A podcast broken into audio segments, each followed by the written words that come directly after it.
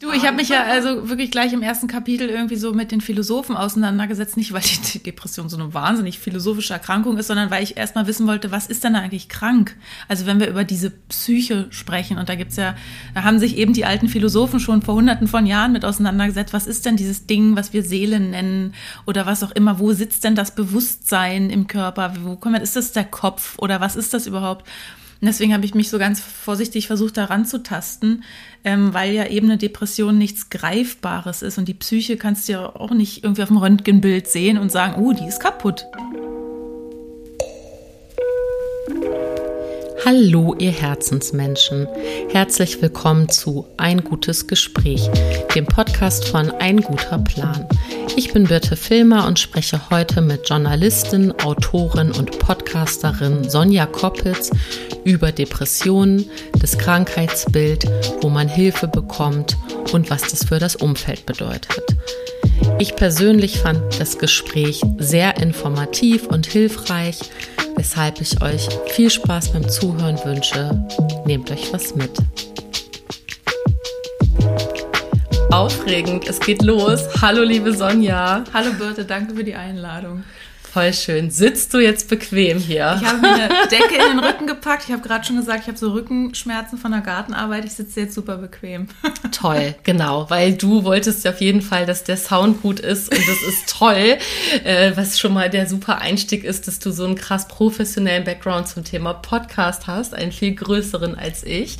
Deswegen ich ein bisschen aufgeregt bin auch, dich als Gästin zu du, haben. Du, ich, ich bin ja, also mein Job ist ja nur das Sprechen, die ganze Technik dahinter, da interessiert mich eigentlich auch mal gar nicht da weiß ich vielleicht ein bisschen mehr als du, aber da bin ich auch kein Pro drin. Ja, aber genau. Und weil wir hier ja schön im Achtsamkeitsverlag sitzen, ist mir das sehr wichtig, dass du bequem sitzt. So, also Leute, Sonja Koppitz ist da. Das ist ganz toll und ich ähm, kann schon mal sagen, Sonja, du bist freie Journalistin, du bist Autorin, du bist Radiomoderatorin und äh, Podcasterin und dein Kernthema ist mentale Gesundheit.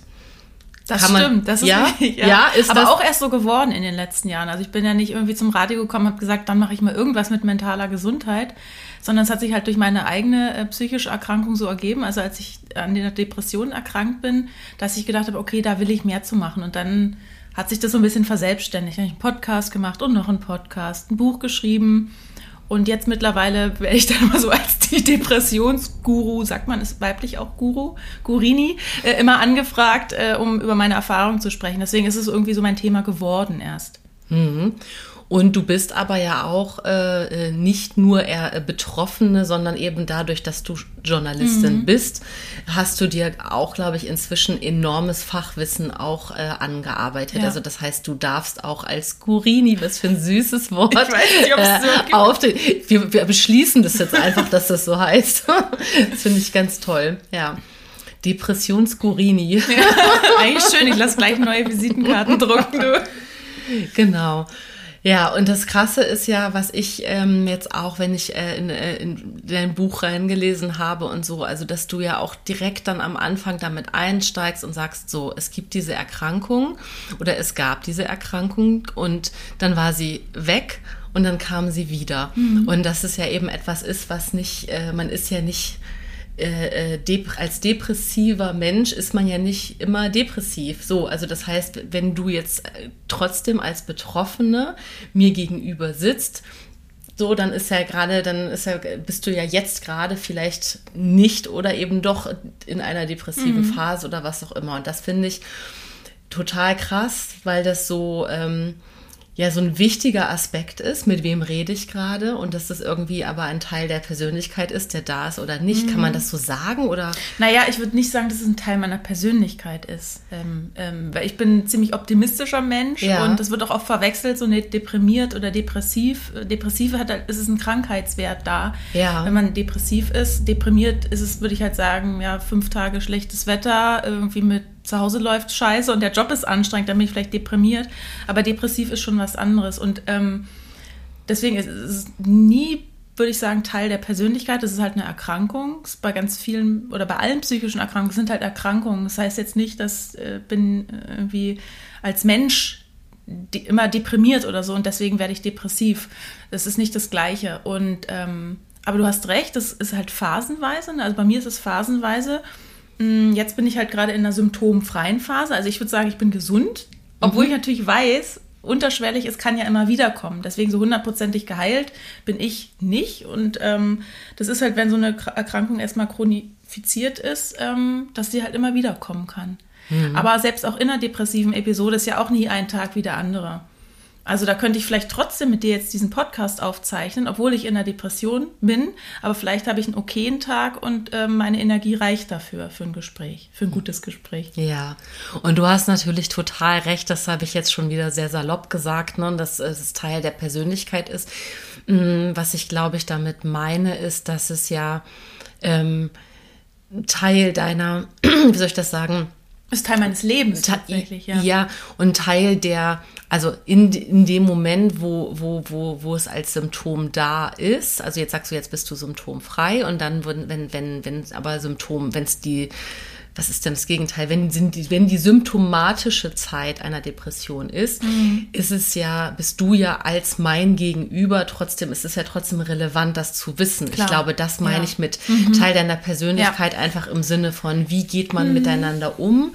Wie ist auch die Ansprache? Ähm, ne? Wie, wie, wie, was, ähm, was ist dann noch zusätzlich zu, zu bedenken? Mm. So, We ja. weißt du, was ich meine? Ich, ich weiß, was ja. du meinst. Ich überlege gerade, was mir tatsächlich lieber wäre, wenn jetzt jemand das weiß, dass ich in einer Depression bin und dann vielleicht extra Rücksicht nimmt. Ja. Aber ich möchte auch nicht so mit Samthandschuhen angefasst werden, weil ähm, also ich möchte eigentlich ganz normal behandelt werden, auch wenn ich krank bin. Weißt du, was ich meine? Also ich will nicht so Rücksichtnahme aus Unsicherheit und so, oh Gott, oh Gott, ich weiß jetzt gar nicht, wie kann ich mit ihr reden, fängt sie gleich an zu heulen, sondern ich möchte einfach, dass die Menschen ihren Scheiß weitermachen und ihren Alltag auch weiterleben, ähm, ohne jetzt irgendwie so ein so ein Betroffenheitsgesicht zu machen oder sowas. Weißt du, das würde mir als Erkrankte auch nicht helfen, wenn jetzt alle in meiner Umgebung denken, sie ist ja gerade in einer Depression, jetzt sind wir alle gerade mal ein bisschen ruhiger und hm, hm, hm. Weißt du, dann fühle ich mich so doppelt, doppelt schlecht irgendwie, weil ich merke, die Menschen um mich, äh, um mich herum verstellen sich dann oder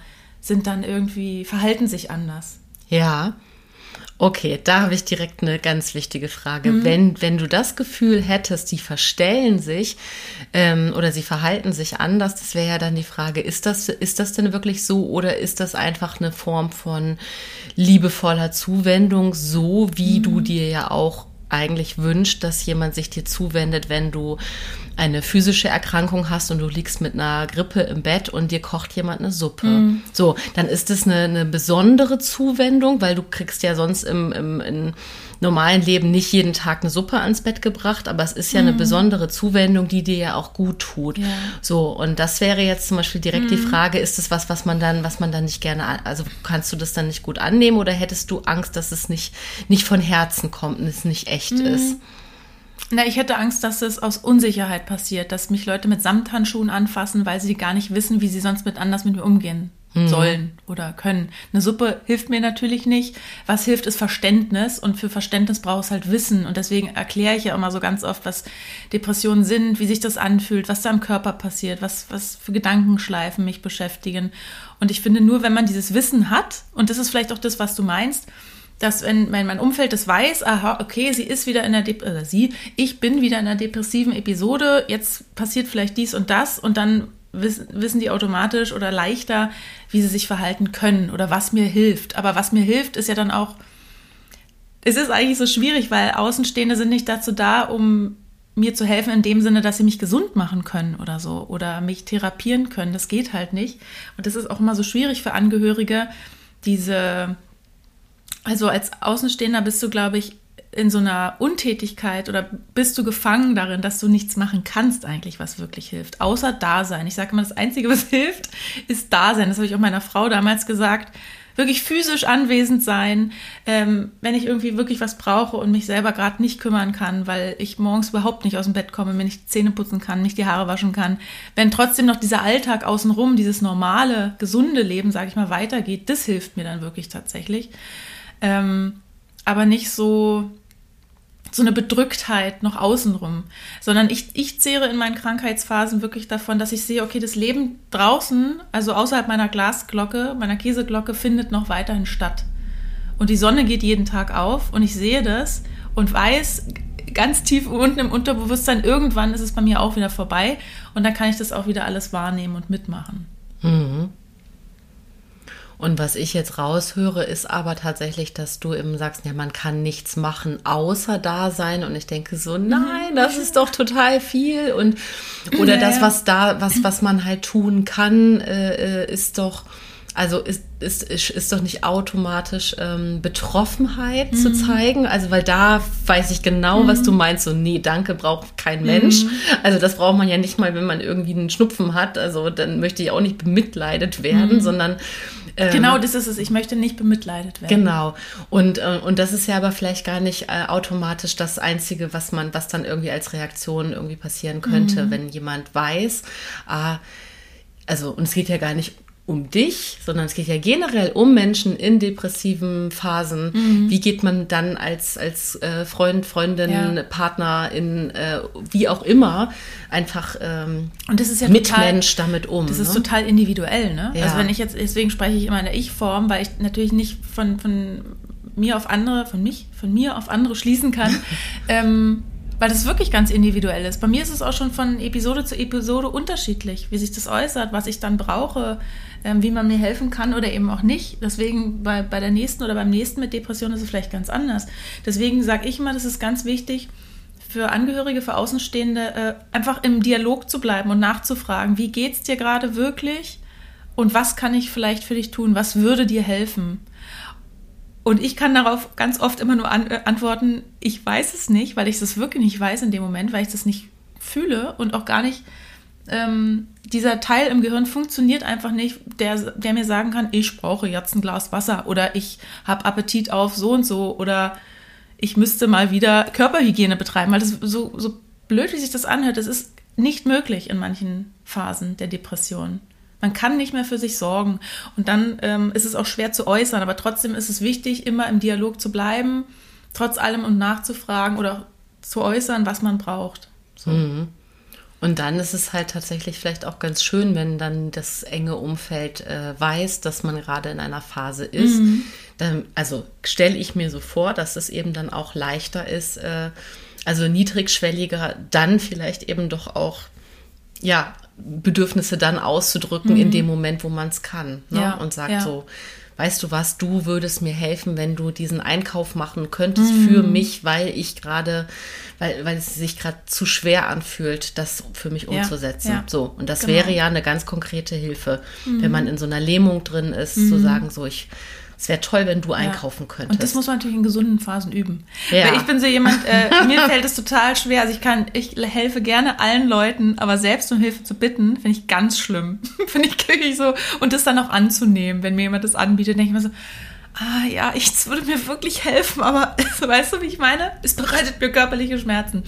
Also das ist, muss man ja auch üben. Das ist ja auch eine Persönlichkeitsfrage, ne? Ähm, wenn man krank ist, um Hilfe zu bitten oder auch wenn man nicht krank ist, vom Umzug in vierten Stock wissen wir alle, fragt man jetzt nicht gerne so, hast du Bock bei 36 Grad meine Einbauküche hochzutragen? Ich dachte, da gibt es aber so eine Altersgrenze, oder? Ist das nicht so, dass man sagt, so nein, also nach dem Studium oder Über nach, 40 helfe ich nicht mehr. Nee, genau. Oder so, dann musst du einfach irgendwo in dem Stand sein, dass du sagst, nee, du hast jetzt hier irgendwie einfach andere Leute, die das machen. Ja. Nee, genau. aber äh, bei dem Wohnungsmarkt in Berlin hast du das nicht geschrieben. Du weißt nicht, was schwieriger ja. zu finden ist, ein Therapieplatz oder oder eine Wohnung. Und bei dem Wohnungsmarkt ist es ja so, dass ich man glaube, gar nicht mehr so viel bei Umzügen helfen muss. Ja, das stimmt. Und ich glaube auch mittlerweile ist es gleich auf. Es ist gleich schwierig, eine Wohnung zu finden in Berlin, eine bezahlbare, als auch einen Therapieplatz tatsächlich. Mhm. Vor ein paar Jahren hätte ich noch gesagt, es ist äh, schwieriger, erst eine oder das andere, aber äh, nimmt sich nichts. Und bei Therapieplätzen ist es wirklich so, da sage ich jedem, äh, der da auf der Suche ist, wendet euch an die Kassenärztliche Vereinigung, weil man hat wirklich das Recht, man muss mindestens nach 14 Tagen äh, einen Termin für ein Erstgespräch haben, für ein, ein psychologisches Erstgespräch. Ähm, und das muss einem die Kassenärztliche Vereinigung dann vermitteln, wenn man da anruft. Das ist doch. Aber das ist mal ein ganz anderes Thema. Nee, finde ich gar nicht, weil das gehört genau. Also du hast ja, äh, wir haben jetzt ja einfach irgendwie wild äh, angefangen, ganz unstrukturiert. Und ähm, genau, aber du hast gerade was ganz Wichtiges gesagt, nämlich, dass äh, oder was ich jetzt rausgehört habe, du willst kein Mitleid, sondern Menschen können helfen, wenn sie aufgeklärt mhm. sind und wenn sie mhm. wissen, was überhaupt passiert und dass du dir das aufgrund deiner eigenen Erkrankung ein bisschen zur Aufgabe gemacht hast und das jetzt einfach in deinen Werdegang so eingeflossen ist, dass du dich eben dem Thema Depression, depressive Erkrankung ähm, eben auch von journalistischer mhm. Seite so weit gewidmet hast, dass du Fachwissen hast und dass du aufklären kannst, dass du, äh, dass das jetzt ein Großteil deiner Arbeit ist, aufzuklären. Mhm. Und das wäre was, was ich natürlich total gerne jetzt in diesem Gespräch auch mitnehmen würde und die Chance einfach ergreife, sagen, toll, ich habe jetzt hier die Sonja Koppitz und die frage ich jetzt ganz viel, ähm, weil alle, die uns zuhören, da äh, vielleicht eben auch das ein oder andere draus mitnehmen können, ziehen können, gerade selber betroffen sind oder Menschen kennen, die betroffen sind oder Sachen abschließen abspeichern, die sie dann vielleicht irgendwann mal in einem anderen Betroffenheitsmoment mhm. brauchen. So, also das ist ja einfach ein tolles Thema, darüber aufzuklären. Toll insofern, dass, ähm, ja, dass es eben schön ist, wenn Menschen wissen, was ist eigentlich eine Depression? Mhm. Ja, und was kann man tun und was nicht? Und was sind, wo hole ich mir Hilfe? Wie kann ich anderen Menschen helfen? Genau, ja. ja. Du hast in deinem Buch so wahnsinnig viele philosophische Ansätze, dass ich äh, dir vorhin schon gesagt habe, bei mir sind so die Synapsen irgendwie total in alle Richtungen explodiert. Also du hast dich ja wirklich mit den alten Philosophen angefangen und aber auch wie ist heutzutage der Stand? Was ist denn deine eigene Definition, deine der Depression. ja, so, also sehr spontan. Du, ich habe mich ja also wirklich gleich im ersten Kapitel irgendwie so mit den Philosophen auseinandergesetzt. Nicht, weil die Depression so eine wahnsinnig philosophische Erkrankung ist, sondern weil ich erstmal wissen wollte, was ist denn eigentlich krank? Also wenn wir über diese Psyche sprechen, und da gibt's ja, da haben sich eben die alten Philosophen schon vor hunderten von Jahren mit auseinandergesetzt, was ist denn dieses Ding, was wir Seele nennen oder was auch immer, wo sitzt denn das Bewusstsein im Körper? Wo kommt, ist das der Kopf oder was ist das überhaupt? Und deswegen habe ich mich so ganz vorsichtig versucht, da ranzutasten, ähm, weil ja eben eine Depression nichts Greifbares ist und die Psyche kannst du ja auch nicht irgendwie auf dem Röntgenbild sehen und sagen, oh, die ist kaputt, da die ist aber krank.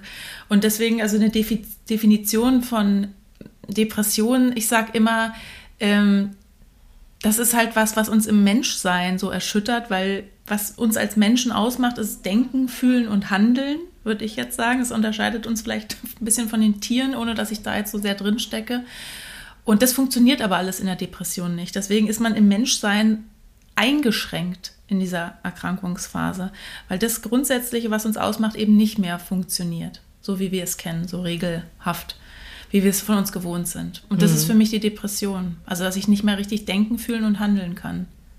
Ja, und es kann aber, soweit ich das jetzt weiß, auch natürlich äh, äh, sein, dass man viel zu viel denkt. Also dass man sich, also, mhm. also nicht denken können heißt nicht, dass man nichts nicht, mehr denkt. Ja, genau, sondern, man denkt sehr, sehr viel. Ja. Oder ich denke sehr, sehr viel. Ja. Also weil ein Symptom sind wirklich auch so Grübelschleifen, mhm. die man nicht stoppen kann. Und das sind, ich kann dir dann auch gar nicht sagen, worüber denkst also wenn weil meine Frau hat mich das ganz oft gefragt, worüber denkst du denn dann die ganze Zeit, worüber grübelst du nach? Und das ist nicht, dass ich äh, ein Problem habe und irgendeinen Winkel hier berechnen muss, äh, weil ich hier, weiß ich, ein Hochbett reinzimmern will in das Zimmer, sondern das sind einfach ganz diffuse Gedanken, Ängste manchmal auch, so ähm, Bedrücktheit oder Verfolgungsgedanken würde ich jetzt nicht sagen, sondern ich habe immer das Gefühl, ähm, zu zerspringen irgendwie. Also, dass ich innerlich so ganz getrieben bin, äußerlich aber gelähmt. Also im Kopf rast es, aber mein Körper kann gar nichts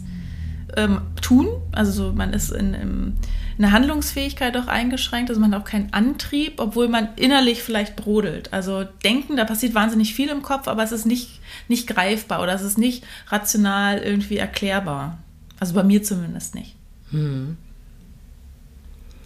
ein schönes ähm, Bild, was ich sehr gut nachfühlen kann, dieses innerlich zerspringen und äußerlich gelähmt sein. Mhm. Also ja, ich bin ähm, ganz, ganz großer Fan sowieso von, von Therapie, egal mit welchem, äh, ob mit welchem Krankheitsbild oder am liebsten würde ich einfach allen Menschen diese Möglichkeit geben mhm. zur, zur äh, psychotherapeutischen Vorsorge. Das finde ich irgendwie der Stimmt, total schönen, ja. schönen Gedanken, dass man so wie man wirklich zur Vorsorge zum mhm. Zahnarzt geht, er wirklich sagt so, Leute, warum gibt es nicht eigentlich ja. die Möglichkeit, ähm, zwei bis viermal im Jahr einfach ein Gespräch zu führen und äh, bin, bin selber in, in Therapie mhm. und ähm, kenne eben genau dieses Gefühl von, von so, jetzt ist einfach alles, äh, es ist so genau dieses Gelähmtsein, dieses innerliche im Kreis rennen mhm. und fast wie so, eine, wie so ein Sprung in der Platte, also dass man halt immer wieder, mhm. immer wieder bei irgendwas landet.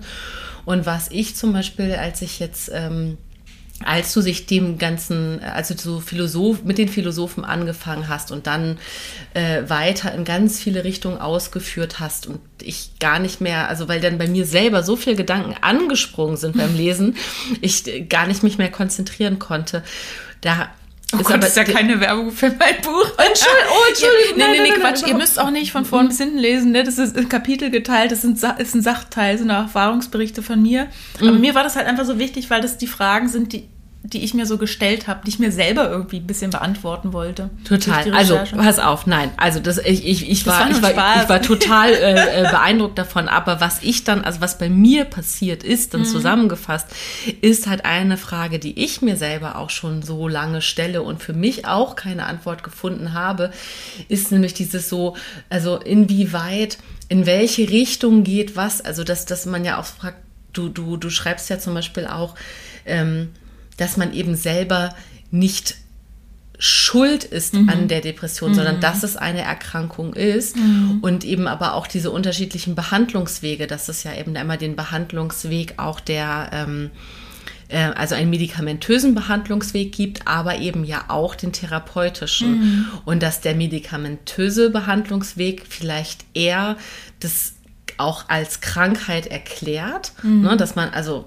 dass es leichter für andere Menschen dann nachzuvollziehen ja. ist, dass man ein Medikament gegen etwas nimmt, was im eigenen Gehirn gerade nicht, also einfach ja krank ist, erkrankt mhm. ist, so nicht so funktioniert, wie es im gesunden Zustand funktioniert und dass aber natürlich trotzdem auch die äh, auch eine, eine äh, Psychotherapie, eine Gesprächstherapie ähm, dabei helfen kann, weil eben die Art und Weise, wie wir miteinander sprechen und worüber wir nachdenken und worauf wir unsere Gedanken lenken so in einem therapeutischen Gespräch, äh, unser Gehirn ja auch positiv beeinflussen mhm. kann. Ne? Und das finde ich irgendwie ähm, eine total spannende Geschichte, weil ich dieses Gefühl kenne von, ja, ich muss nur gut genug denken, dann mhm. ist es weg. Ne? Mhm. Dann sind die doofen Gedanken genau. weg. Und das stimmt natürlich nicht. Das sind auch immer so die Sprüche, die man äh, dann oft oder die ich auch dann oft gehört habe, aber dir geht's doch so gut und du hast doch alles. Weißt du? Du hast doch, du bist doch erfolgreich im Job, du hast eine Wohnung und bla bla bla. Ähm, und das, das, das, das eine hat mit dem anderen nichts zu tun. Man kann halt trotzdem auch krank werden. Und das ist ja auch das Schwierige an der Depression, dass man nicht sagen kann, wo kommt sie denn her? Das können ganz viele Faktoren sein. Ne? Das, kann, das kann genetisch sein, das kann äußere Faktoren sein, sozialer Stress und so weiter und so fort.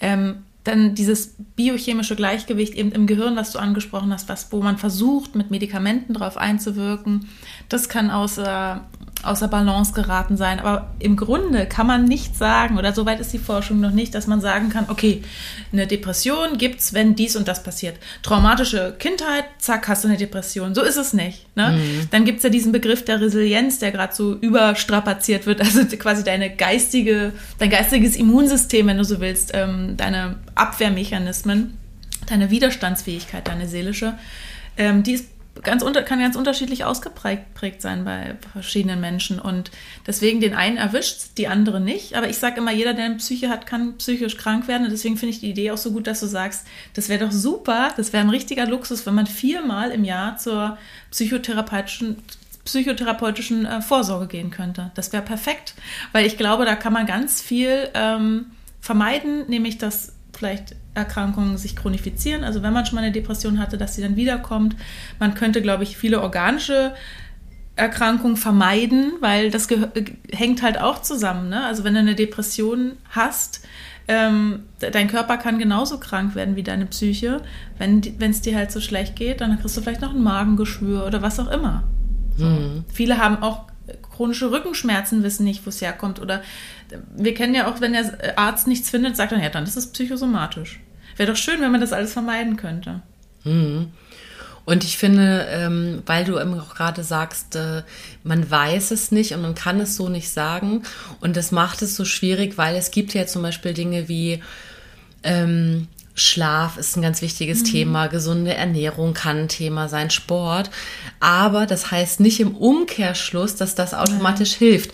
Ne? Ja. Aber trotzdem. Und das heißt auch nicht, dass wenn du kannst auch der, der, der am ungesündesten lebende Mensch sein auf der Welt und, kann, und, und trotzdem kriegst du dann keine Depression. Das ja, so wie sein. Helmut Schmidt einfach bis zum Schluss rauchen konnte. Ja. ja.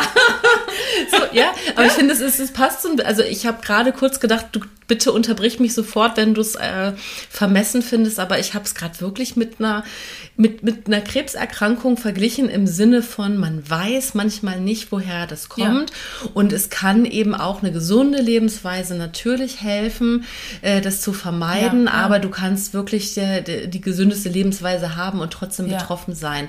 Und ich glaube, diese beiden in diese beiden Richtungen zu denken, eben auch was psychische Erkrankungen generell angeht, ist, ist glaube ich, wichtig, dass man nicht, also, weil das Schlimmste, was man ja sagen kann, ist, ach, du hast eine Depression, ja, dann geh doch mal joggen. So, mhm. nein, das ist mhm. nicht das, was äh, äh automatisch hilft.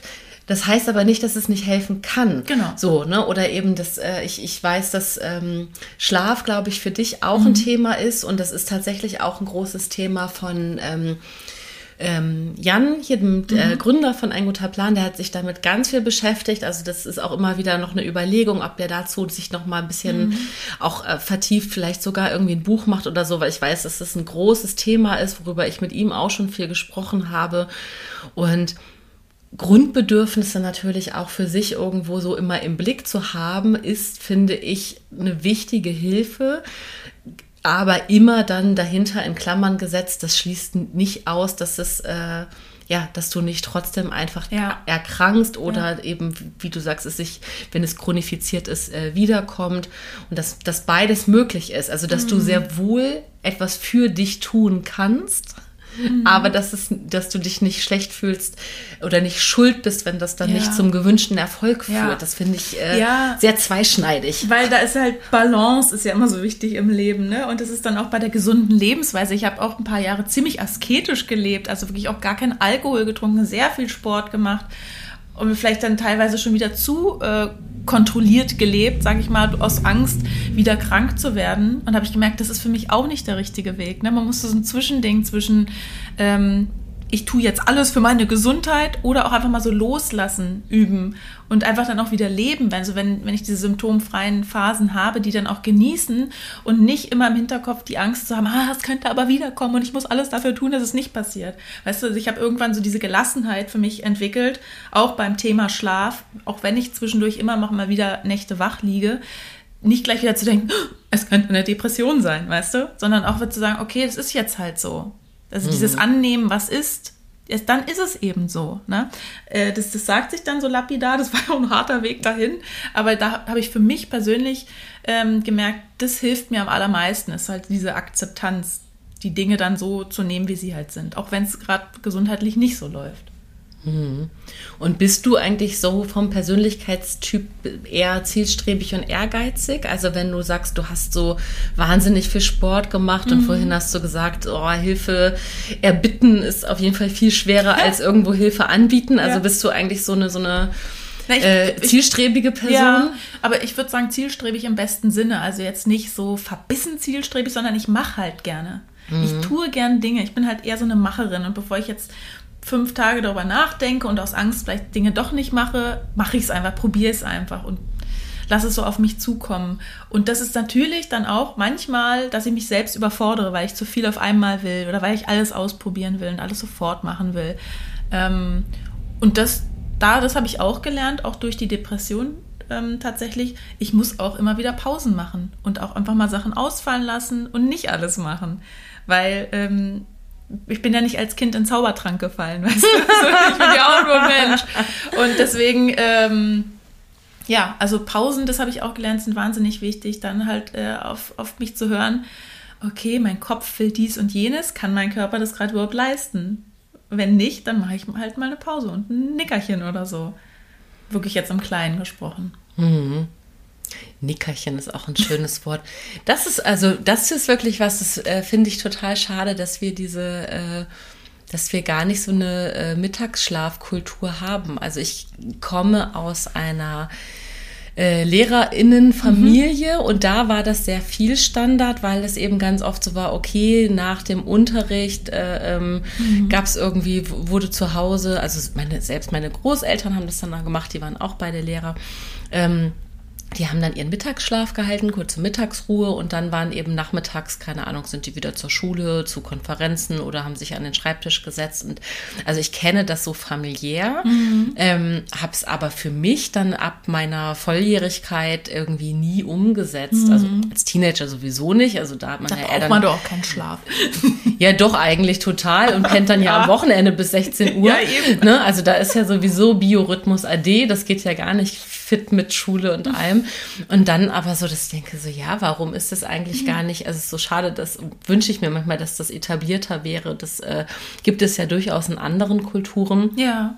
Mhm, und das, äh, ob wir dann eigentlich, ob wir eigentlich eine viel gesündere, entspanntere äh, Gesellschaft wären, wenn wir alle mal öfter ein Nickerchen ja, machen. Du, also ich habe das jetzt für mich wirklich ähm, auch, auch wieder etabliert, weil, aber ich bin aus einer ziemlich privilegierten Situation. Ich habe jetzt halt mein Jobleben so weit geändert, dass ich mir halt wirklich meine Arbeitszeit frei einteilen kann, so als freie Journalistin. Also ich arbeite schon, arbeite schon trotzdem noch ziemlich viel, aber ich teile mir das halt selber ein.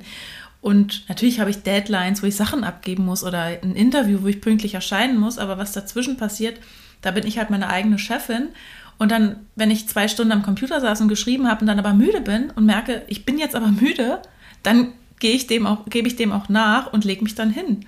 Weil was nutzt es, wenn ich mich dann noch, noch versuche, fünf Stunden weiter zu quälen irgendwie oder um auf acht Stunden Arbeitszeit zu kommen, ist ja Quatsch.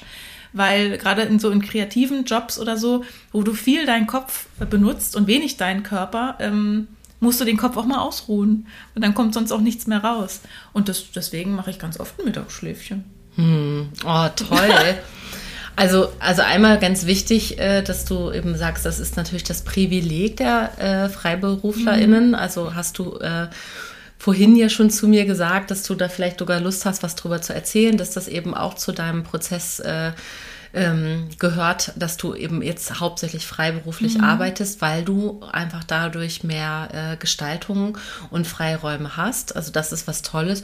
Und ich bin aber gerade so voller Bewunderung dafür, dass du das auch umsetzt, ne? weil ich eben seit 20 mhm. Jahren selber auch Freiberuflerin bin und mich jetzt gerade so ertappt fühle darin, so ja, nee, das, ich krieg das nicht hin. Ich bin dann auch müde und ich geißel mich dann so ganz oft mhm. und sag so, nee, das muss jetzt fertig werden werden mhm. und schleppe mich dann so durch und dann führt es ganz oft zu nichts Gutem. Ne? Mhm. Also dann macht man alles nur so halbherzig und mit letzter Kraft. Und manchmal gucke ich dann so zurück auf den Tag und denke, die halbe Stunde Schläfchen mhm. hätte es jetzt eigentlich total rausgehauen und wahrscheinlich wäre das dann alles dir viel leichter von der Hand gegangen. Und ähm, fällt mir aber total schwer. Also deswegen und warum? Weißt du das? Hast du es irgendwie mal. Nee, es fällt mir tatsächlich jetzt gerade auf, wo wir drüber sprechen, dass das so einfach ganz oft, also dass ich manchmal denke, warum eigentlich nicht? Ja, mhm. und irgendwie komme ich nicht an den Punkt. Also ich denke mal, ja, ich habe keine Zeit, ich habe keine Zeit. Also wenn, mhm. also an diesen stressigen Tagen, die mich auch am ehesten vielleicht ermüden lassen. Und ähm, irgendwie gibt es da nicht diese geübte. Mhm äh, Reaktion sozusagen Stopp, Pause, ausruhen, dann weitermachen, weil die Kraft, die ich in der halben Stunde sammle, die ist ja eigentlich, das ist ja wie Akku aufladen ja, und genau. dann wieder voll so muss dabei. So auch wirklich sehen, ja. wie ein Akku aufladen. Also manchmal, vielleicht hilft es auch manchmal, sich tatsächlich einen Handywecker zu stellen, nach zwei Stunden Arbeit mal kurz eine Teepause oder eine Kaffeepause zu machen oder einmal im Block zu gehen ähm, weil wenn das Handy, der Akku alles, dann arbeitet es ja auch einfach nicht weiter. Warum arbeiten wir denn immer weiter, wenn unser Akku alle ist? Ist die Frage, ne? Also mhm. immer, das ist immer über diese eigenen Grenzen gehen. Also ich habe das halt im, noch im Angestelltenjob so gehabt, weil da wird man natürlich von außen getrieben, ne? Also, und jetzt bin ich als, als Freie, bin ich ja, wenn, dann meine eigene Treiberin, die dann sagt, jetzt doch noch weiter.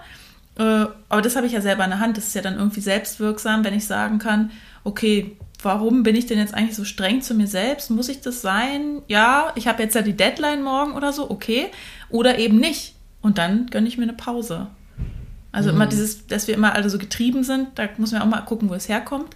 Und natürlich müssen wir alle Geld verdienen und ähm, uns unsere Schrippen verdienen und unsere Wohnung bezahlen. Ähm, aber darüber hinaus kann man ja gucken, also wenn das gegeben ist, dass, dass man genug Geld zum Arbeiten hat, muss ja nicht immer mehr sein. Mhm.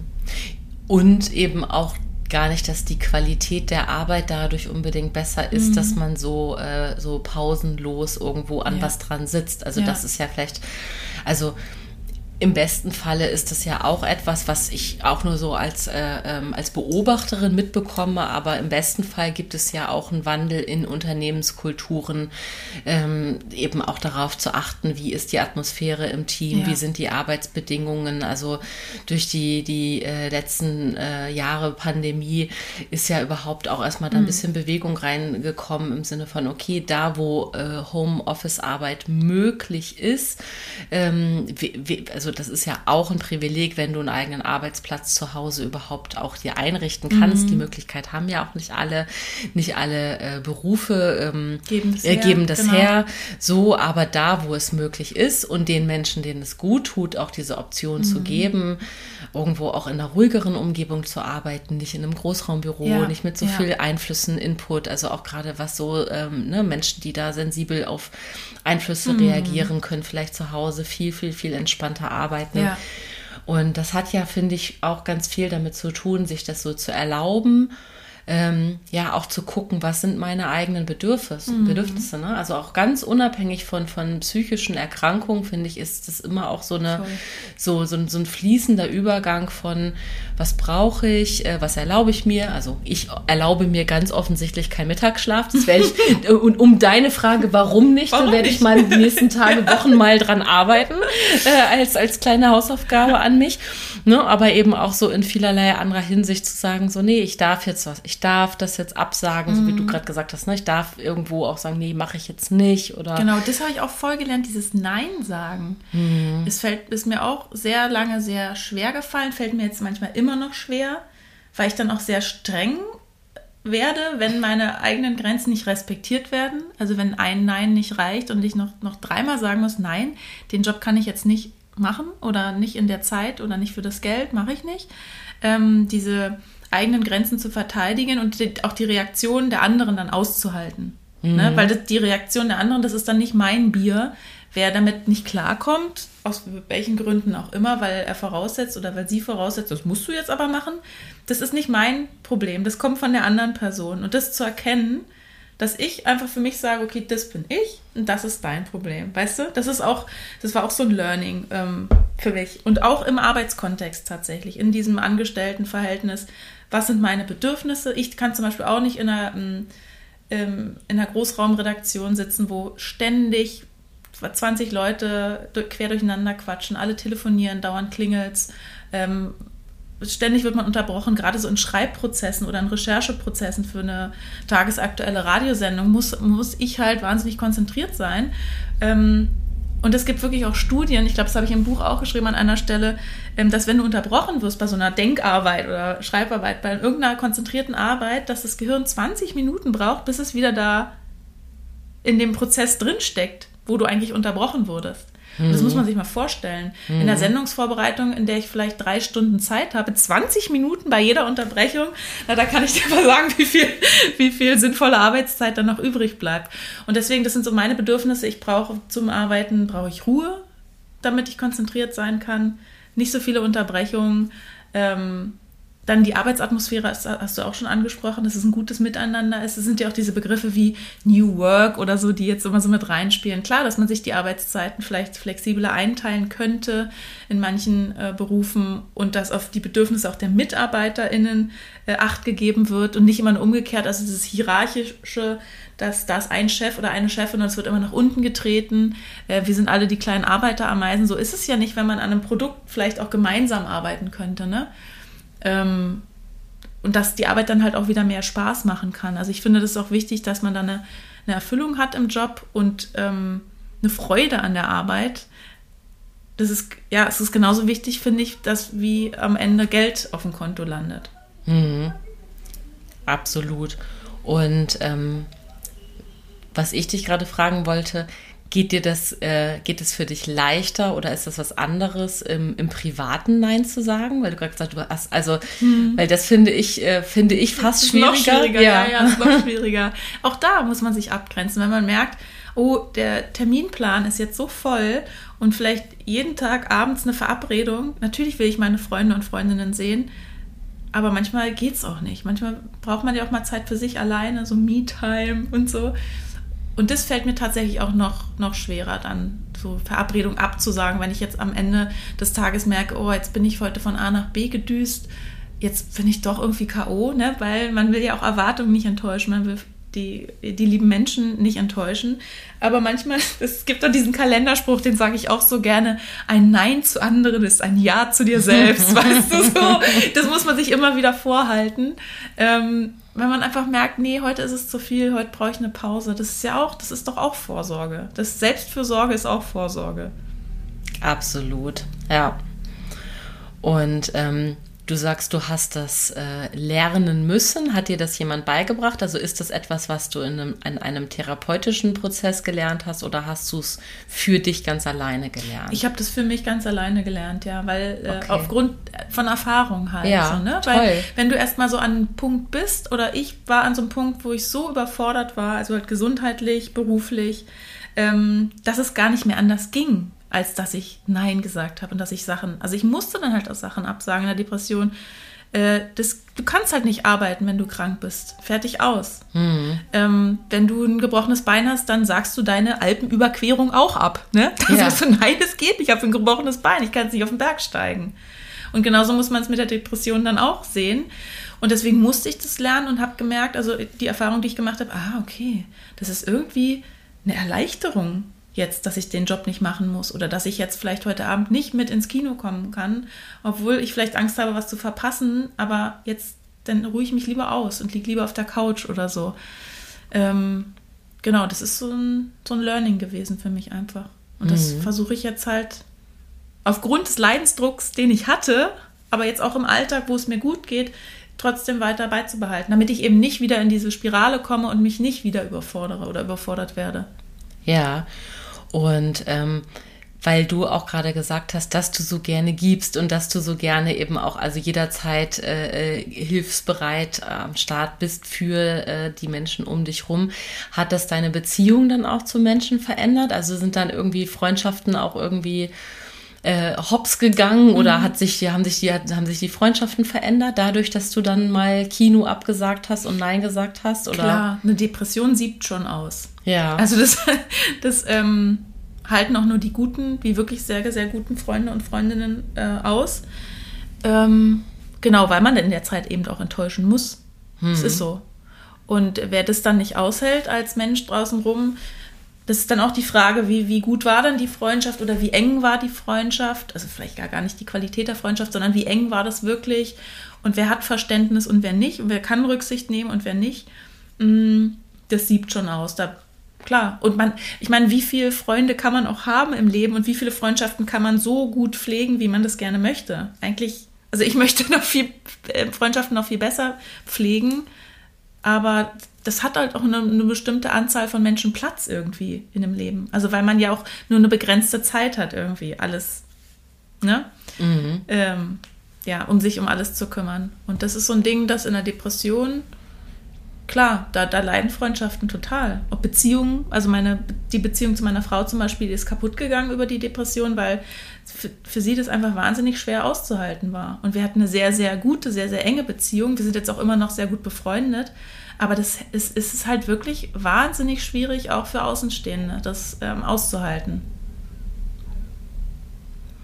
Und war das was, was du ihr, ähm, also wenn es zu persönlich ist, sagst du einfach Stopp, aber hast du ihr das dann übel genommen? Also, mhm. oder also ist es dann ein vorwurfsvolles Gefühl, das oder? Nee, also sie hatte, glaube ich, sehr ähm, Schuldgefühle oder von außen könnte es ja so aussehen, als ob, oh, jetzt hat sie sie genau in der Erkrankung sitzen lassen oder so, aber ich sehe das gar nicht so, weil ich verstehe das total ich habe auch immer gesagt, ich möchte in dieser Zeit auch nicht mit mir zusammen gewesen sein, weil es ist einfach so wahnsinnig schwer von innen und von außen. Also für mich als Betroffene das auszuhalten, die Erkrankung, obwohl ich weiß, dass es vorübergeht, obwohl ich weiß, danach kann ich ja wieder die Dinge machen, die ich jetzt in der Depression nicht kann. Ähm, und genauso schwer ist es für sie von außen oder für Außenstehende, ähm, das auszuhalten und mitzumachen. Weil eben, was ich ja gesagt habe, dass man im Denken, Fühlen und Handeln so eingeschränkt ist und man natürlich dann auch keine Liebe so richtig fühlen kann, weil manchmal fühlt man einfach nichts in der Depression, mhm. oder weniger als nichts mhm. in der Depression. Und das stell dir mal in einer Beziehung vor. Ne? Also ich kann dann keine Liebe zeigen oder Liebe geben, weil das einfach nicht da ist. Die Verbindung ist einfach nicht da. Im Kopf und zum Gegenüber dann natürlich auch irgendwie nicht. Man kann es nicht ausdrücken. Und das ist halt, glaube ich, auszuhalten total schwer. Absolut. Ähm, ich bin tatsächlich auch, also du hast in deinem Buch geschrieben, so du hast eine, Situation beschrieben, du sagst, das war so und so und so und dir wurde das als mittelschwere äh, Depression ähm, attestiert, diagnostiziert und du sagst, du willst gar nicht wissen, wie es dann ist, wenn es schwer ist.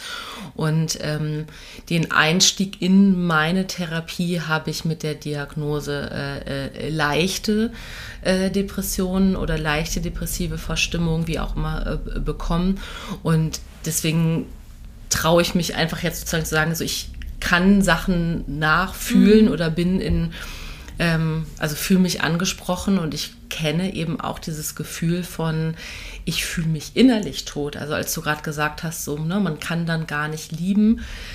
So, es hat mich gerade doll berührt, einfach weil das äh, äh eine Situation war, in der ich mich befunden habe, dass ich dachte, oh, ich fühle mich innerlich tot. Mhm. Und dieses Gefühl, ähm, war so, so stark und so präsent. Und gleichzeitig habe ich aber, war das zu einer Zeit, wo ich schon für mich Wege und Lösungen erlernt hatte und das an einen sehr, sehr, sehr engen Freundeskreis kommunizieren mhm. konnte. Und genau so den weitergegeben habe. Und es war eine wahnsinnige Schamgrenze da, das so mitzuteilen und auszusprechen. Ich merke das selbst jetzt, mhm. so zu erzählen, dass ich denke so, boah, das ist, uh, das ist auch ganz schön krass, das so, wie, so, so von sich so preiszugeben. Und gleichzeitig denke ich, das ist so wichtig, auch für alle Menschen, die uns jetzt auch im Gespräch zuhören, Menschen, die dir sonst vor allen Dingen auch äh, in, in deinen Podcast zuhören, Menschen, die dein Buch lesen, ähm, einfach zu wissen, dass man eben damit nicht alleine mhm. ist oder eben auch einfach wissen, woran man, also welche Gefühle sind möglich oder eben nicht Gefühle.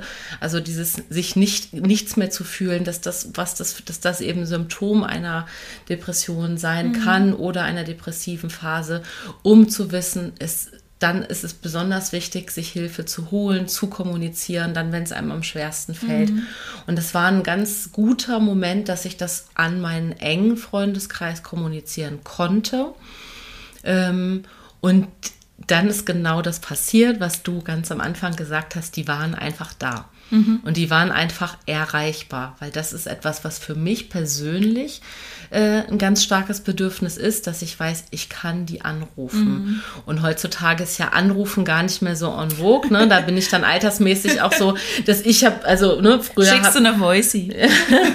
ja, ja, aber die wird ja dann vielleicht manchmal auch erst einen Tag später ja, abgeholt, weil, äh, abge, abgeholt, abgehört, ähm, ne, wenn eben nicht klar ist, Achtung, Achtung, ist jetzt hier so, eine, mhm. so, so ein Notfall, weißt du, so, ne? Oder wenn Leute im Urlaub sind, wenn ich Freunde, die sind im Urlaub und ich schicke denen äh, eine Sprachnachricht, dann kann ich den ja nicht übel nehmen, wenn die vielleicht erst nach zwei Tagen reinhören, weil die halt gerade mit was anderem beschäftigt mhm. sind.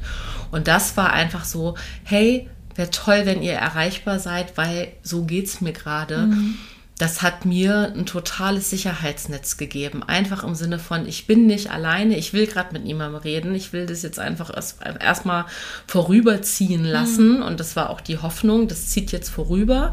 Aber ich habe mir so ein Sicherheitsnetz mhm. gebaut. Ne? Und gleichzeitig finde ich aber auch, und das ist, finde ich schon auch wichtig, dass es eben dann auch natürlich andere Menschen belasten kann, egal ob es eine Partnerschaft oder eine Freundschaft ist oder innerfamiliär das ist eine Last, so genauso mhm. wie es auch eine Last ist, jemanden mit einer schweren körperlichen Erkrankung zu pflegen, was mhm. man auch aus einer Liebe heraus mhm. macht und einer Fürsorge, aber es ist gleichzeitig eine Belastung.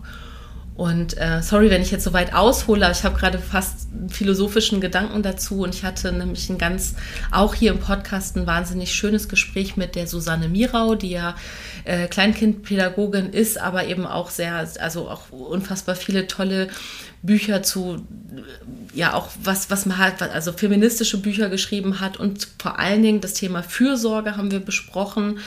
Ähm, und daran muss ich gerade denken, was das eigentlich, also wie sind wir eigentlich als Gesellschaft aufgestellt, was dieses Miteinander mhm. und das Füreinander mhm. angeht. Und zwar sowohl in psychischen Erkrankungen, physischen Erkrankungen ja. ähm, oder eben dann, ihr Thema ist dann eben Familie, Elternschaft, Kleinkind, aber wir haben eben auch über Fürsorge ja in der Pflege gesprochen. Und das äh, finde ich ist gerade mhm. so ein mhm. Gedanke, der hier gerade so mit einfließt. Ne? Dieses, wann belastet man jemanden mit seiner eigenen Situation und wie viel ist eigentlich als Gesellschaft davon auch so, also wie viel, wie viel Grundbereitschaft gibt mhm. es zu, dazu, diese Last zu tragen, diese Verantwortung anzunehmen, zu sagen, ich bin für dich da aus Liebe, wie viel wird es auch gesehen?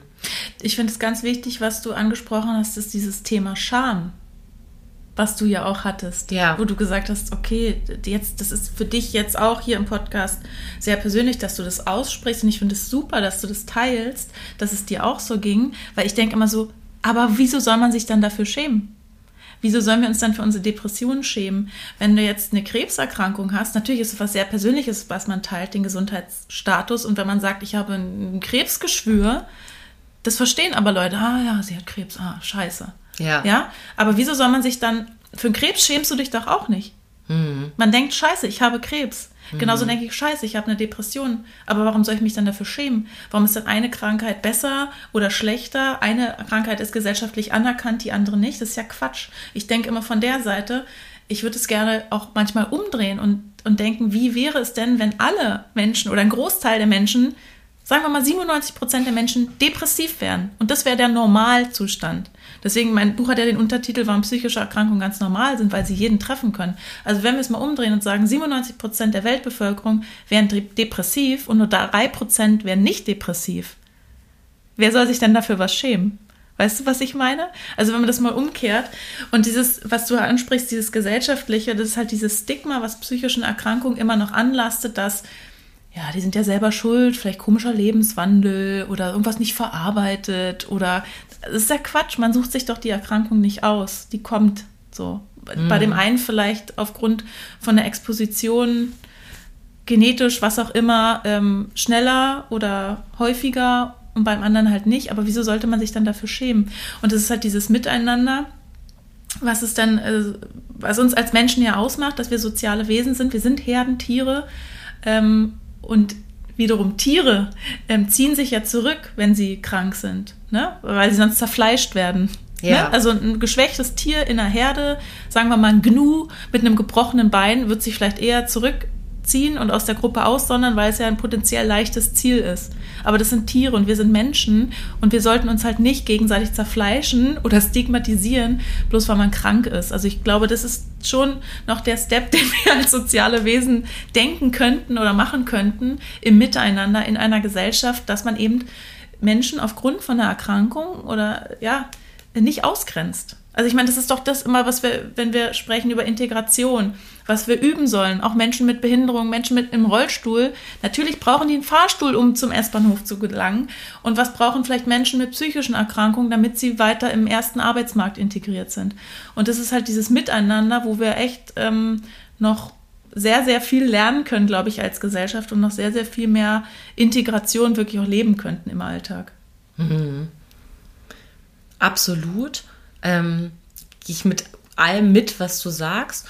Und ich finde aber einfach, weil du eben auch gerade von dir und, und, und deiner Frau gesprochen hast und dass das eben auch eine Belastung war für eine äh, Partnerschaft, ähm, möchte ich nochmal diesen nochmal rauszoomen, dass es eben auch nicht nur um die, also dass, dass nicht nur die psychisch Erkrankten selbst die Betroffenen sind, sondern ja. eben auch die Menschen, mhm. die in dem Moment Fürsorge mhm. leisten und dadurch. Und auch Gefahr laufen, selbst krank zu werden. Ja. Das ist eine enorme Belastung, das sage ich ja. immer wieder.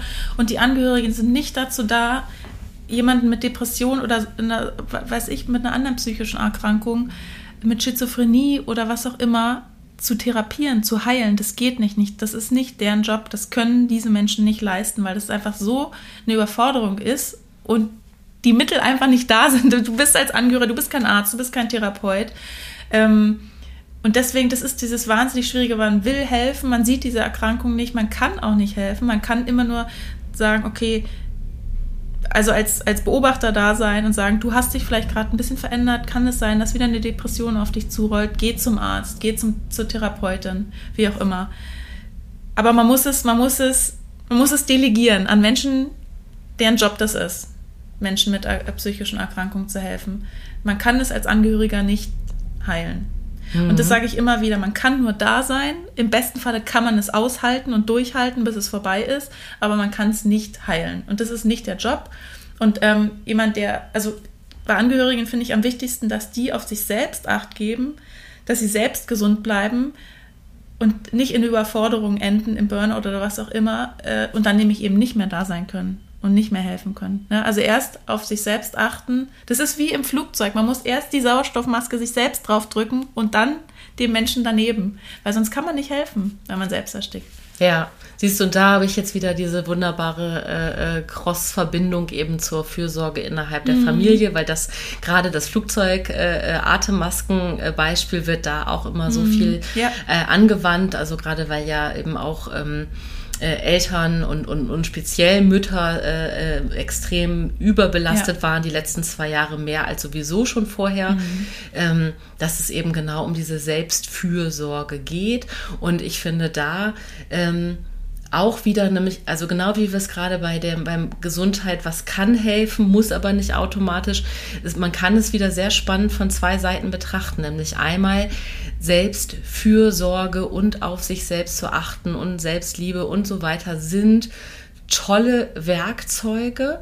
Ja, und gleichzeitig gibt es aber auch einfach strukturelle Probleme, wie eben äh, äh die, die nach wie vor Stigmatisierung von psychischen Erkrankungen, äh, das gar nicht mitdenken, dass eben dann äh, ja Angehörige, äh, Freunde, wie auch immer mit betroffen, mhm. mit belastet sind. Das sind ja alles strukturelle gesellschaftliche Themen, die, die eben auch durch Aufklärung, durch drüber sprechen, nur aufgebrochen werden können, dass wir da in bessere Muster, bessere mhm. Prozesse kommen. Ne? Und das finde ich irgendwie ganz wichtig, dass es diese, diese diese zwei Seiten hat. Also dass schon, dass du einerseits auch immer irgendwo individuell handlungsfähig bist auf dem Level, auf dem Niveau, was dir eben selber möglich ist. So, je nachdem, ob du gerade selber schwer erkrankt bist, ob du Angehörige bist, was auch immer. So, aber dass du gucken kannst, was kann ich selber leisten und aber auch immer zu wissen, die Gesellschaft ist die Gesellschaft, das ist die Struktur, in der wir leben und da gibt es eben auch manchmal äh, ähm, ja so ein Grundmuster, was gar nicht gut ist und wo ich selber aber nicht als Einzelperson irgendwo mhm. Einfluss drauf nehmen kann. Das finde ich ganz wichtig für, für fast alle Themen. Das ist so ein grundsätzliches Betrachtungsding, mhm. ne, dass man diese beiden Perspektiven einfach hat. Ja. Ja, wir sind halt alle ein Teil in einem größeren System. Ja. Ähm, und man hat also einen eigenen Wirkungskreis, in dem man sich bewegt. Also ich kann immer nur wieder rausgehen, versuchen aufzuklären. Ich, ich kann aus, aus meinem aus meiner Erfahrung erzählen, wie es mir mit der Depression geht, dass es vielen anderen möglicherweise auch oder ähnlich geht. Ähm, und einfach dieses Wissen verbreiten, was das ist und wie sich das anfühlt, in der Hoffnung, dass es immer so ein Kleinteil ähm, vielleicht bei, bei einem Zuhörer, bei einer Zuhörerin jetzt vom Podcast vielleicht auslöst und ein, bisschen Verständnis oder einfach so ein bisschen ähm, Reflexion antritt. Ja, so Butter bei die Fische. Sonja, ja. was hat dir geholfen? Mach mal hier die Influencerin. Gib mal die drei Top-Tipps. was gegen Depressionen? Was, nee, nein, was, nein. Ein bisschen, Nicht die, bisschen hätte die drei Top-Tipps. Was hat dir, nein, was hat, ganz im Ernst, was hat dir geholfen? Das würde ich gerne wissen. Was hat, wo sagst du so, also, weil die erste Erkrankung war, glaube ich, 2011, mhm. ne, wenn ich das in der, noch richtig in Erinnerung habe, so, was hat dir in, was hat dir 2011 geholfen? Der, da, das war meine erste depressive Episode, da wusste ich noch kaum was über Depressionen, habe ich das Wort mal gehört. Natürlich hatte ich irgendeine vage Vorstellung von, was das ist. Da hat haben mir tatsächlich Medikamente geholfen, würde ich auch immer wieder nehmen, habe ich auch lange Jahre durchgängig genommen, Medikamente. Ähm, ich habe auch Verhaltenstherapien gemacht, wo da hängt es dann immer sehr von ab, was hast du für einen Therapeut, was für eine Therapeutin wie viel lernt man oder was, was nimmt man so mit. Aber ich habe leider keine Top-Tipps, außer das, was ich halt alles schon erzählt habe, was ich für mich persönlich ähm, gelernt habe oder lernen musste durch die Depression, immer wieder Grenzen zu setzen, Selbstfürsorge zu betreiben. Das hört sich alles schon so, oh, Achtsamkeit und Yoga macht sie auch, weißt du. Ähm, das ist halt aber wirklich wahnsinnig wichtig, dass man, dass man weiß, also mir hat das Bewusstsein geholfen, okay, ich habe vielleicht jetzt gerade erstmal nur dieses eine Leben, ich habe nur diesen einen Körper als Werkzeug, mit dem ich mich in der Welt bewege und auf den gebe ich so gut es geht Acht. Und dazu gehört eben auch die Psyche. Und wenn die Psyche sagt, du, das ist mir alles gerade ein bisschen viel, dann sage ich, okay, Nickerchen. Also ähm, das klingt jetzt banal und das schützt mich natürlich nicht irgendwie vielleicht vor der nächsten depressiven Episode, aber ich habe ja auch mein, mein Jobleben, soweit es geht, umgekrempelt. Ähm, wo ich jetzt gerade an einem Punkt bin im Leben, wo ich denke, ah, vielleicht habe ich jetzt gerade noch mal ein paar Jahre mehr Pause zwischen der nächsten äh, bis zur nächsten Episode. Ähm, ja, aber ich weiß es natürlich nicht. Deswegen, mhm. es gibt nicht die drei Top-Tipps, weil man einfach noch zu wenig weiß über die Tipps. Aber wie, wie war der Weg zu den Medikamenten? Also du bist zum Hausarzt oder zur Hausärztin ich gegangen? Ich bin tatsächlich direkt zum Psychiater gegangen. Also was direkt heißt jetzt nicht, oh, mir geht es zwei Wochen schlecht, ich gehe mal direkt zum Psychiater, sondern es war so ein Prozess von drei Monaten. Ich quäle mich wahnsinnig und ähm, heule eigentlich nur noch nach der Arbeit und liege nur noch in der Ecke wie so ein Häufchen Elend, krieg nichts mehr gebacken außer die Arbeit. Und dann bin ich zum Psychiater gegangen tatsächlich, weil ich dachte, irgendwas muss doch da sein. Und der hat mir ähm, das war, das war damals die mittelschwere Episode. Inzwischen hatte ich dann auch schon mal schwere Episoden, wo ich gar nicht sagen würde, okay, die war jetzt wirklich schwerer als die mittelschwere. Das hat einfach was mit der Klassifikation der Symptome zu tun und Hauptsymptome und Nebensymptome. Es ist einfach immer schwer, eine Depression, auch wenn es nur, sage ich mal, eine leichte ist. Es ist einfach beschissen, es ist schwierig. Ähm, und die Medikamente haben mir in dem Sinne geholfen, dass so ein bisschen nach einer bestimmten Zeit, also nach einer Wirklatenz von ein paar Wochen, zwei bis vier Wochen, sagt man, kommt dann im Körper sowas an wie, ah, okay, da ist vielleicht doch ein Licht am Ende des Tunnels. Also es kommt dir ins Bewusstsein, dass es möglicherweise vorbeigeht. Es ist nicht so, zack, du nimmst eine Pille und bist gesund, sondern es ist so ein bisschen Hilfe zur Selbsthilfe, dass so ein paar Prozesse im, im, im Gehirn, im Körper dann wieder stattfinden können, dass du vielleicht wieder einen Antrieb hast, um dir dann wieder selbst zu helfen, dir selbst Essen zu machen, vielleicht mal eine Runde um den Block zu gehen, äh, mal frische Luft zu schnappen, weißt du, dass du wieder so gesunde Verhaltensweisen überhaupt erst wieder etablieren kannst, weil du mhm. dazu wieder ein bisschen in der Lage bist. Aber das ist halt auch ein Prozess, ne? Und es dauert. Und jede Depression geht auch ohne Medikamente vorbei. Es dauert halt nur länger.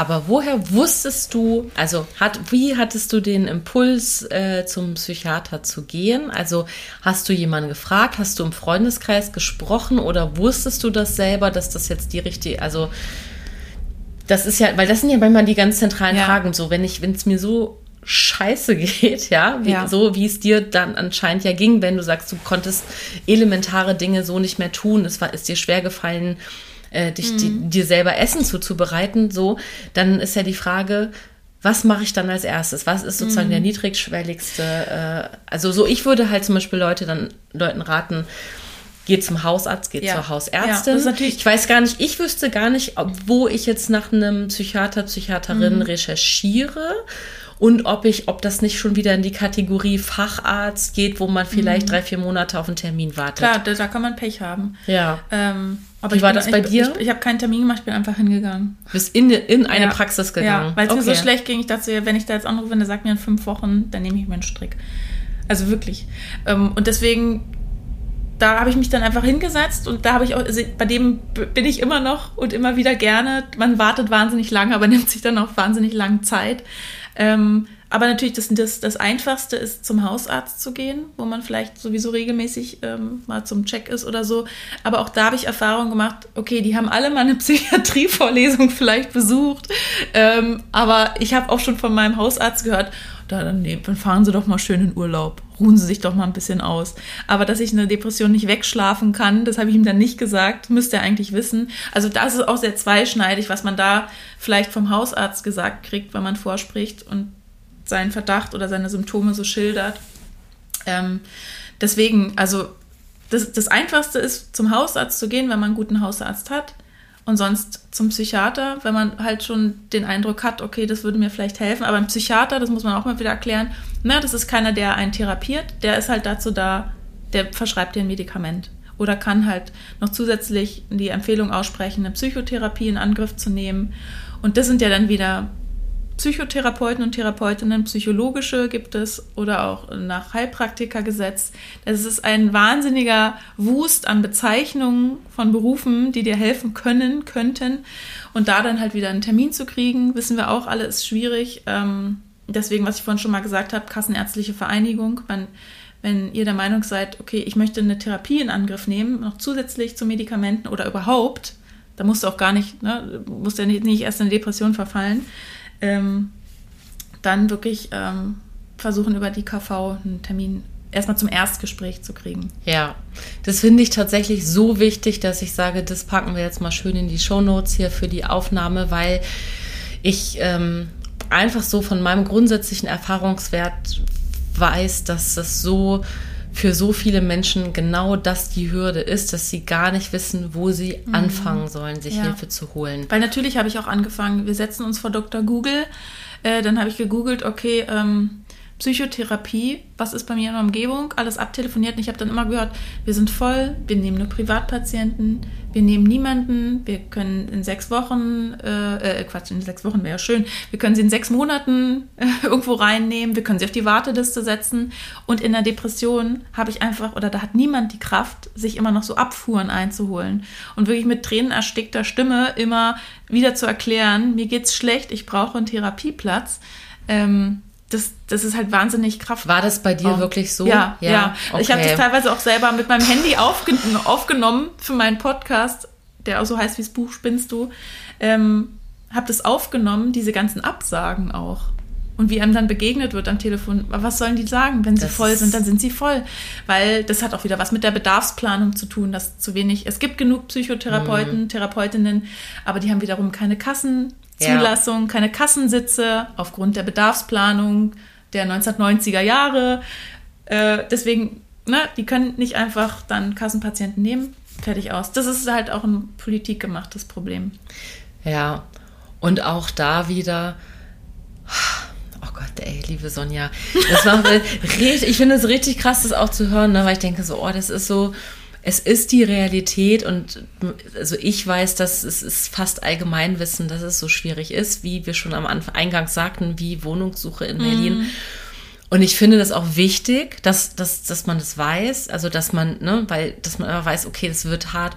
Und gleichzeitig möchte ich ja auch allen Menschen irgendwie trotzdem den Mut machen zu sagen, es lohnt sich aber, mhm. ne? Also weil ich bin so froh über mein, meine Therapie, ich bin so froh über das, was ich da für mich reflektieren darf, was dann einfach als Prozess irgendwie in, also sich einschleicht in mein Leben an Veränderungen, ja, und also auch wieder diese Zweischneidigkeit, es ist einfach richtig scheiße schwierig, so, ne, und trotzdem macht es, es lohnt sich und ähm, mhm. genau, also, ne, wie du auch schon sagst, man hat das Recht, dann spätestens nach 14 Tagen irgendwo so ein Erstgespräch zu mhm. bekommen. Das heißt, das würde ich jetzt auf jeden Fall mal irgendwo dann noch äh, verlinken, dass wirklich klar ist, es gibt so schlecht die Lage ja. ist an Therapieplätzen, gibt es trotzdem aber Rechte, die man einfach in, in, in unserem Gesundheitssystem hat und mhm. die es sich auch lohnt, in Anspruch zu nehmen.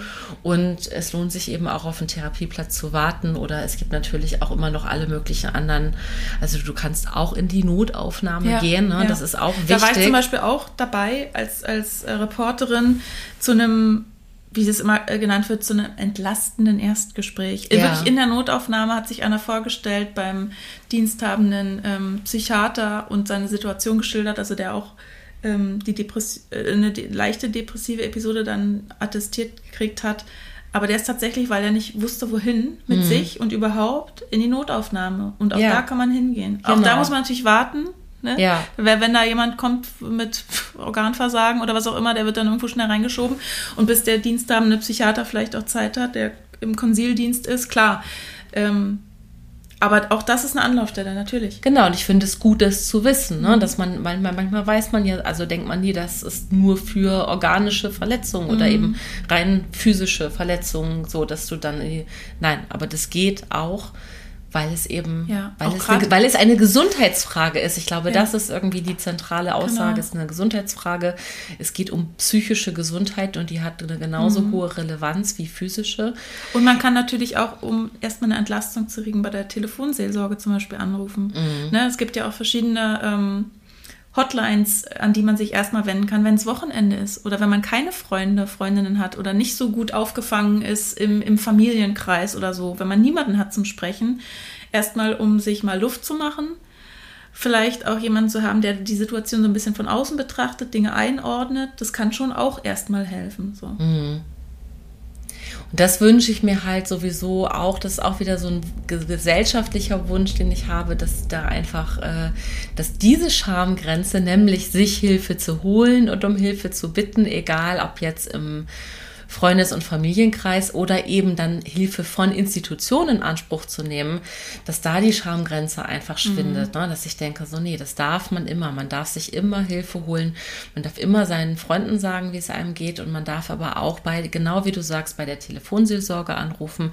Man darf in die Notaufnahme gehen. So, dafür ist, sind wir eine sind wir soziale Wesen, dafür haben wir es, also das ist Teil unserer Gesellschaft. Das finde mhm. ich ganz mhm. auch schön. Ne? Also auch mit allem, was da schief läuft, ist es doch irgendwie schön, dass zumindest irgendwann mal grundsätzlich diese ganzen ähm, Möglichkeiten eingerichtet wurden und es ist, äh, muss evaluiert werden, weil, äh, wie du gerade schon angedeutet hast, ne, diese Kassensitzverteilung ist irgendwie aus den, aus den Bedarfsplänen der 90er Jahre. Das ist ja ein Riesenthema. Mhm. Ähm, so und, und es wahrscheinlich gab es in den 90ern gar nicht äh, weniger Bedarf, sondern einfach viel äh, weniger äh, Diagnosen, weil einfach mhm. vieles nicht erkannt wurde, weil viele Menschen mit ihren Erkrankungen nicht zum Arzt gegangen genau. sind, sondern da waren es die ganzen, äh, ich mache hier mal Anführungszeichen, Anführungszeichen Rückenschmerzen-Patienten. Ja. Ne? Oder so. äh, Alkoholabhängigkeit.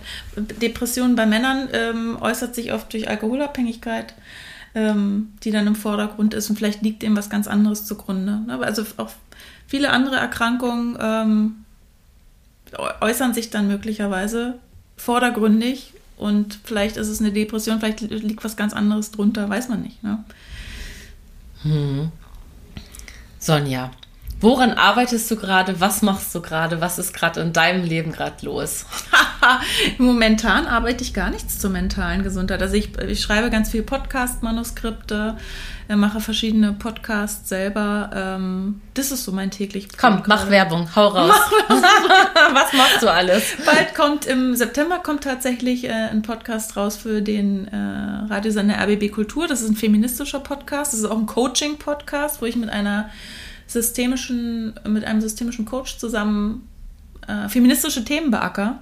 Toll. Ähm, was auch mit Gerechtigkeit viel zu tun hat, was auch, es ist ja, so, wir haben ja über Integration gesprochen, das ist halt auch irgendwie so mein Thema im weitesten Sinne.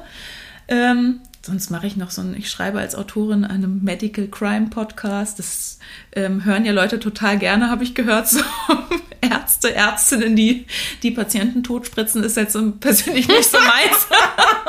Aber das, das, das, recherchiere ich halt, dazu schreibe ich. Ähm, es hat gar nichts mit mentaler Gesundheit in dem Sinne zu tun, dass ich das schreibe, aber ähm, ja, und das sind so Sachen, die ich mir selber einteilen kann und die machen mir wahnsinnig Spaß. Und sonst bin ich hauptsächlich bei Deutschlandfunk Kultur, moderiere ich den Podcast Plus Eins, ist auch ein Gesprächsformat. Also auch ein gutes Gespräch im besten Falle kommt dabei raus. Und das ist so mein, mein Job. Und ansonsten, wenn ich frei habe, findet ihr mich in meinem Garten. no, sehr schön. Wo du gestern so schwer gearbeitet Richtig. hast. Richtig. Ja, toll. Klingt, äh, klingt toll, klingt nach ganz viel äh, ähm, sinnvoller, sinnerfüllender Arbeit und nach einem schönen Leben. Das freut mich. Richtig gut. Ich könnte noch sehr viel mit dir weiter sprechen.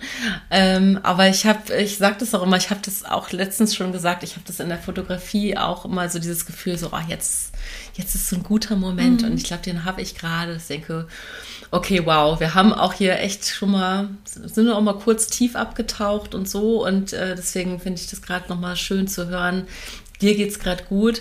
Du sitzt hier auch wie das blühende Leben, also bist du Wahnsinn. Sonja ist braun gebrannt, also die, das, die muss, diesen, dass dieser Garten ist, ja. äh, den sieht man ihr also wirklich auch an. Toll. Und ich freue mich total, dass du äh, meine Gesprächspartnerin warst heute und ähm, ja, fühle mich sehr beehrt von dir. Danke, Gästin. es hat sehr viel Spaß gemacht. Vielen Dank. Ich bin auch ger immer gerne mal im Podcast zu Gast, wo ich nicht die Fragen stelle, sondern einfach gucke, was interessiert eigentlich mein Gegenüber äh, an meiner Arbeit und oder an meinem Sein. Ähm, und dann antworte ich auch gerne mal. Sonst muss ich ja mal die Fragen stellen in meinem Job. Ja, mir hat es total Spaß gemacht, dir Fragen zu stellen. Also vielen, vielen lieben Dank. Und ähm, ja, wir verlinken hier das ganze Gedöns, von dem wir gerade gesprochen haben. und ähm, genau, ansonsten, äh, genau, und ich, vielleicht können wir auch noch ein paar Hinweise dann auf die, äh, auf deine Podcasts machen, die sich eben mit mentaler Gesundheit beschäftigen, für Leute, die da wirklich von dir noch mehr hören wollen, ähm, weil du bist da wirklich Expertin und das finde ich äh, sehr toll und erwähnenswert. Ja. Vielen, vielen Dank.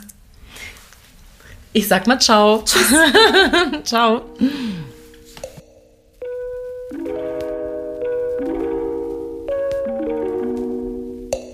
Ihr Lieben, danke, dass ihr bis hierhin zugehört habt. Ich hoffe, euch hat das heutige Gespräch gut gefallen. Alle Infos zu meinen GesprächspartnerInnen und weiteren Themen verlinke ich euch in den Show Notes. Eine neue Folge erscheint jeden zweiten Freitag. Ihr könnt diesen Podcast abonnieren, bewerten oder an Herzensmenschen weiterempfehlen und uns so ganz einfach unterstützen. Deine Fragen und dein Feedback erreichen uns am besten per Nachricht an unseren Instagram-Account at ein guter Plan. Wenn ihr euch weiterführend für Achtsamkeit und Selbstreflexion interessiert, schaut gerne mal auf einguterplan.de vorbei. Dort gibt es nachhaltig produzierte Planer und Journals für mehr Halt in der Welt. Alles Liebe euch, bis zum nächsten Mal, eure Birte.